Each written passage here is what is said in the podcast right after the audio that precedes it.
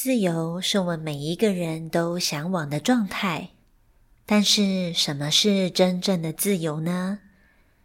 以为拥有足够的钱，我就能够做想做的事；以为有够多的人脉，我就能够有足够的资源；以为有许多的人爱慕，我就是有价值的；以为懂了许多的知识。我就会受到众人的尊敬，但结果往往是在获得足够的财富后，就想要拥有更多的财富；认识了很多人后，还会想要再认识更多的人；有了许多人爱慕后，就想要再获得更多的关注；懂了许多知识后，就想要再发掘更多的知识。我们在不知不觉间就活成了一个无底洞，也使我们变成了所追求事物的奴隶。此时的生命也像牢笼一样，把我们困在无尽的深渊当中。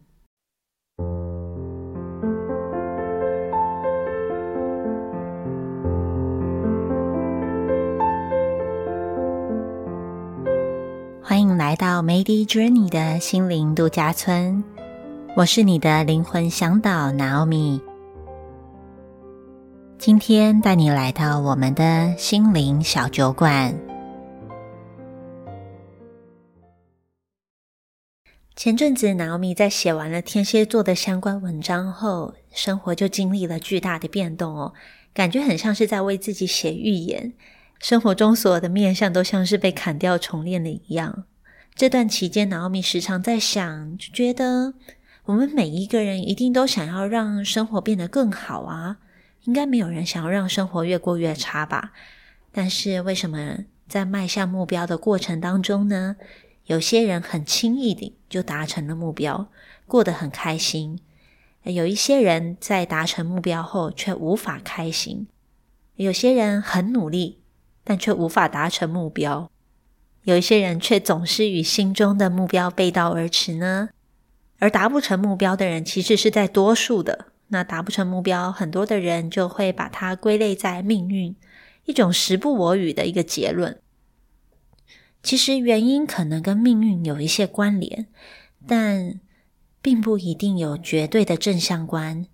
命运很可能某一个部分是在考验我们自己心灵的自由程度哦，看看我们有多少的力量可以拿回我们自己的自由意志。所以讲到这里，我们就要来谈谈自由的定义啦。这个自由听起来是一个很迷人的词汇哦，感觉就像是一种无拘无束，可以想要干嘛就干嘛的状态。现在最常听到的就是财富自由、恋爱自由、言论自由以及信仰自由。但是不知道大家有没有发现，这些自由实现了以后，却也相对地造成了一定程度的混乱。为什么呢？可能一大部分是因为人们把自由与放纵混为一谈了。曾经听过一个真实的故事啊，就是这位朋友呢，他从小家境困苦，后来凭借着自己的努力与实力赚到了钱，也建立了自己的被动收入，他过上了财富自由的日子。于是他便到处旅游啊，次数频繁到他有的时候醒来，其实已经搞不清楚自己是在哪一个国家、哪一个城市。而就在他过着人人称羡的生活同时，他自己的投资项目已经开始慢慢的产生了一些财务漏洞。那也因为他忽略了，没有去处理，而导致问题如滚雪球般的越来越大，因而导致这一桩投资项目最后是惨败收场，让他不得不重新审思自己面对财务的态度。到底是什么导致这个情况发生的呢？这位朋友他的确达成了财务自由，但为什么他会忽略一些明明对他来说显而易见的问题，而到最后一发不可收拾的地步呢？那是因为他达成了物质财富上的自由，但是心灵上还是继续的被过往家庭经济的状况产生的恐惧所制约着。以至于拥有了财富之后，而产生了一种弥补的心态，想要放纵自己，过上财富自由的生活。但是他没有发现自己在弥补的，其实就是一个无底洞，怎么样填都填不满，反而还去到了另外一个极端，才导致后面的事件发生哦。那当然，类似的例子其实还有好多，以后我们还会有机会再来探讨。所幸呢，这位朋友啊，他从这一次的经验中反省与检讨，而获得了启发。并且再重新做出改变，让他在生活当中变得更踏实，生活也更加的平衡。那从这一位朋友的生命经历当中呢，让 Naomi 体验到，其实真正的自由，并非是在外在获得什么，而很可能是来自于内在的宁静安适。还记得我们刚出生还是小 baby 的时候吗？我们的意识那时候就像是一张白纸。慢慢的，我们接受了父母亲的观念、学校的教育，到社会经验的历练之后，我们其实早就已经不再是自己了。我们只是活成了头脑所认同的样子。于是，当我们开始累积了很多的压力、痛苦与无助的时候，我们就想要开始重新的找回自己。那这时，我们就走入了宗教。甚至去寻找一个上师，然后又活成了宗教与上师所认同的样子。这时，面对自己的生命，好像知道了些什么，却好像还不是那么的清楚。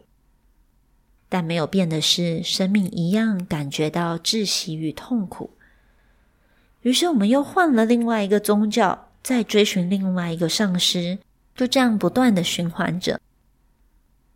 而踏上这趟自我探索的旅程呢，刚开始一定是会充满着许多的困惑与不解，因为这个世界自我探索的方式真的是五花八门、包罗万象啊！可能一百个人就有一百种方法。但幸运的是，我们所生活的这片土地上，真的有好多的人都开始往做回真正自己的方向去迈进。他们也都很热心的把自己的经验分享出来，以供后面的人参考。但是别忘记了，这个地球上只有一个独一无二的你。即使你真的遇见了一个跟你长得一模一样的人，他也只是外表跟你长得一样。你们两个人的个性、生命经验，还有所处的外在环境，其实也都不会完全一样。你还是不可取代的。别人所分享的那些他做回自己的经验，他是不可能完全复制在另外一个人身上的。可能自己会有某一些部分与这个分享的人雷同，不然我们也不会被他所分享的内容吸引住，对吗？但是我们跟别人绝对不可能是完全一样的，不然这个世界就不有趣了，不是吗？想想看，如果所有的人都当老师。那么谁来当学生呢？如果所有的人都是画家，那谁要来帮我们种植粮食呢？对不对？所以，想要活出真正的自己，还得先了解什么不是自己。那么，在自我探索的道路上，第一步我们要帮自己补充好的配备，就是区分清楚什么是制约，才能够进而去除制约。首先，我们先来思考看看制约它的本质是什么呢？这个明明没有一条具体的绳子绑住我们，但我们却好像被隐形的线牵制住了一样，令人感觉到窒息、挫败又苦涩。这一切背后的源头，其实就是恐惧。想想，同样一句正向鼓励的话，可能成为某个人努力向上的动能，但也可能会成为另外一个人的牢笼。为什么会有这样的差别呢？因为前者看着是愿景，而后者则是带着恐惧。想象一下，有两个孩子在学校的考试成绩都拿了一百分。一个孩子开心的觉得自己这一次的表现真是太好了，很开心，决定回家的路上买一个糖果犒赏自己一下。而另外一个孩子却怎么样都开心不起来，还伴随着压力，想说：“哇，这次满分了，下次不知道拿不拿得到满分，还能不能够得到爸妈的鼓励呢？”然而，不管下一次的考试成绩如何，这两个孩子的生命品质其实早就已经天差地远了，对吧？当然，很多时候这样的制约是来自于父母亲，还有父母亲的父母亲，以及父母亲的父母亲的父母亲，源头几乎已经不可考了。我们每一个人几乎都有不同的面相，以及不同程度的恐惧存在着。但如果放任自己的恐惧来掌控住局面，我们的生命多半就会痛苦又狭隘，看不见任何的可能性。但是我们又没有办法用对抗的方式来战胜恐惧，因为对抗的本身，它其实也是一种恐惧。现今社会上，我们可以看见一些道德魔人，他大肆的批判与抵制那些在生活上产生瑕疵或犯错的人。甚至有一些激进到了疯狂的地步哦。这些好听的说法是正义哦，正义的确很重要。有的时候，这个世界如果没有人伸张正义，的确还是会辛苦。可是到了激进疯狂的地步，那这个正义的背后出发点，它真的是爱吗？其实当然不是哦。这样的出发点依然是恐惧。那么，当恐惧对上恐惧，就只会让恐惧蔓延，产生更多的制约而已哦。也许听到此，很多的朋友也会产生困惑：既然觉得既然压抑、逃避跟对抗恐惧都没有用，那该如何是好呢？其实，真正唯一方法就是与恐惧共存，真实的面对自己的恐惧。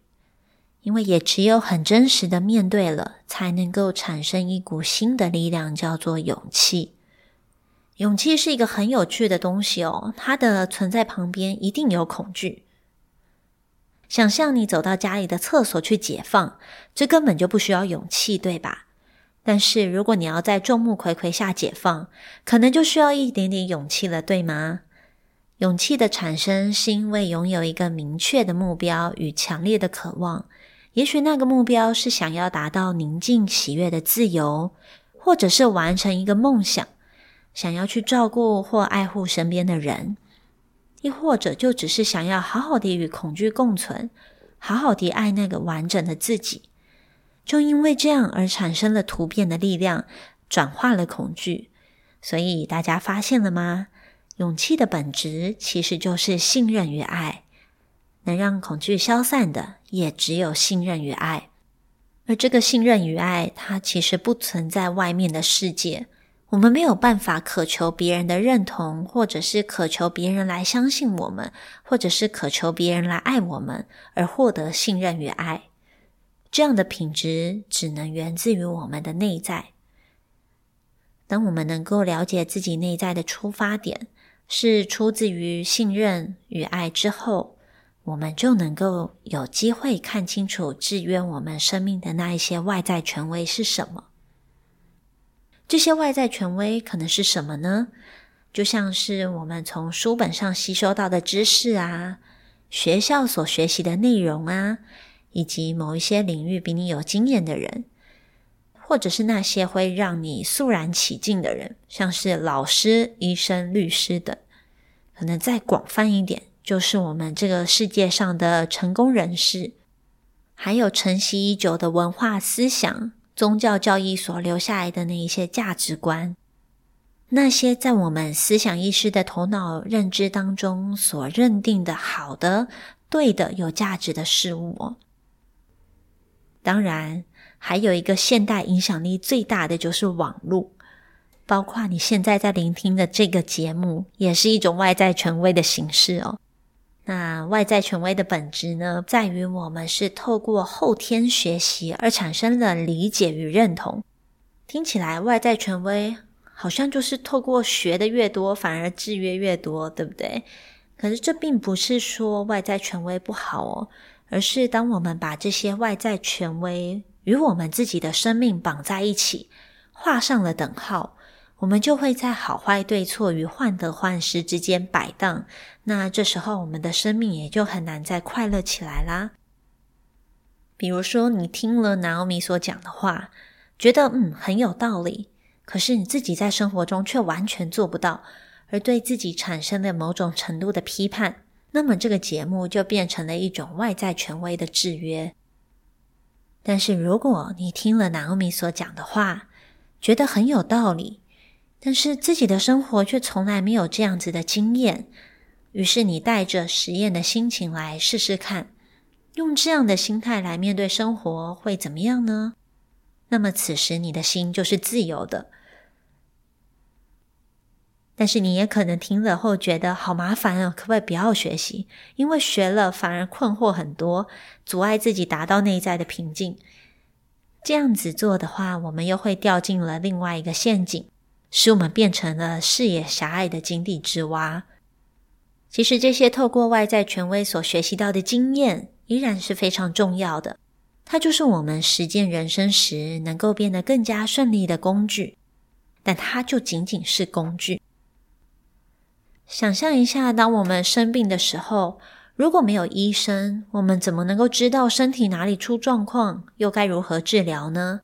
又或者是，如果我是投资领域的小白，是不是拥有一个投资经验的人告诉我地雷在哪里会比较好呢？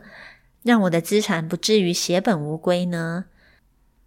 但是重点就在于这个世界是瞬息万变的，任何事情都充满着变数。外在权威它所产生的力量，在没有变数产生的情况下，那么它的确是可以发挥作用的。但是只要一有变数，外在权威也就英雄无用武之地了。可惜的是，这个世界总是会有许多的变数产生，不是吗？这时候该仰赖的是什么呢？那就是我们自己的内在权威了。内在权威是什么？它其实就是一种接近直观的领受，并不是靠学习而获得的。当它产生的时候，我们其实很难用逻辑去推演它的合理性，但是它往往就会指出事实哦。例如，你今天在出门之前，不自觉的看了一眼放在门旁边的伞，觉得好像要把它放进包包当中。可是你抬头看了一下窗外的天气，明明就很风和日丽，气象预报也说今天一整天都很晴朗。你就想说啊，算了，因为包包东西太多，实在太重了，还是不要带好了。于是，在你出门的几个小时后，天空瞬间乌云密布，下起了倾盆大雨。有过这样的经验吗？或者是某件事情，你就是觉得不太对劲，但是又找不出哪里不对劲，结果事后才发现大事不妙，原来有这么多掩盖的事情被爆料了出来。这样的情况，它可能都发生在生活中的各个领域哦，不管是工作上、交朋友、谈恋爱，或者是投资的时候，可能都会发生过这样子的经验吧。这些一闪而过的瞬间，就是我们的内在权威所传递给我们的直观领受。可能你也说不上为什么，但是你就是会有一种隐隐的感觉。其实这是我们每一个人都有的能力哦，只是因为我们被外在的权威给制约住了，以至于我们不太去相信这个内在权威。渐渐的，这个能力就钝化了，只剩下很细微的声音。有的时候甚至没有任何的声音，但是只要我们愿意开始重新建立起跟自己的连结，这样的感知能力就会越来越强。我们也会越来越容易聆听到自己内在的想法与感受哦。而开始跟自己建立连结，最有效与最简单的方法就是让自己的心安静。其实安静的方法有很多种哦，鼓励大家能够找出自己安静的方法。有些人是做运动啊、练瑜伽啊、做菜啊、打扫，或者是画画什么的。但是如果你一时也还不清楚到底怎么样才能够让自己安静，那我们现在每一个月第一周与第三周的周四晚上九点。会在 YouTube 频道上进行静心冥想的直播，线上与大家一同静心冥想。那第一次会在三月二号这一天的晚上九点，大约会有将近半个小时的静心。那欢迎大家一起借由共振的力量来让自己的心安静。冥想结束后，也会有相关的 Q&A 问答时间。如果朋友们在静心上有什么样的疑问，也都可以在直播中提出哦。频道的连结就在下方说明栏的部分，欢迎大家订阅，开启小铃铛，直播时就会有提醒哦。各位朋友们，不妨就给自己一段时间，当做是一个与自己对话的机会，每一个月两次，持续一段时间，看看自己的生命会发生什么样的改变吧。那我们下一次的 podcast 内容也会分享关于如何聆听自己内心的声音哦。大家下回见，拜拜。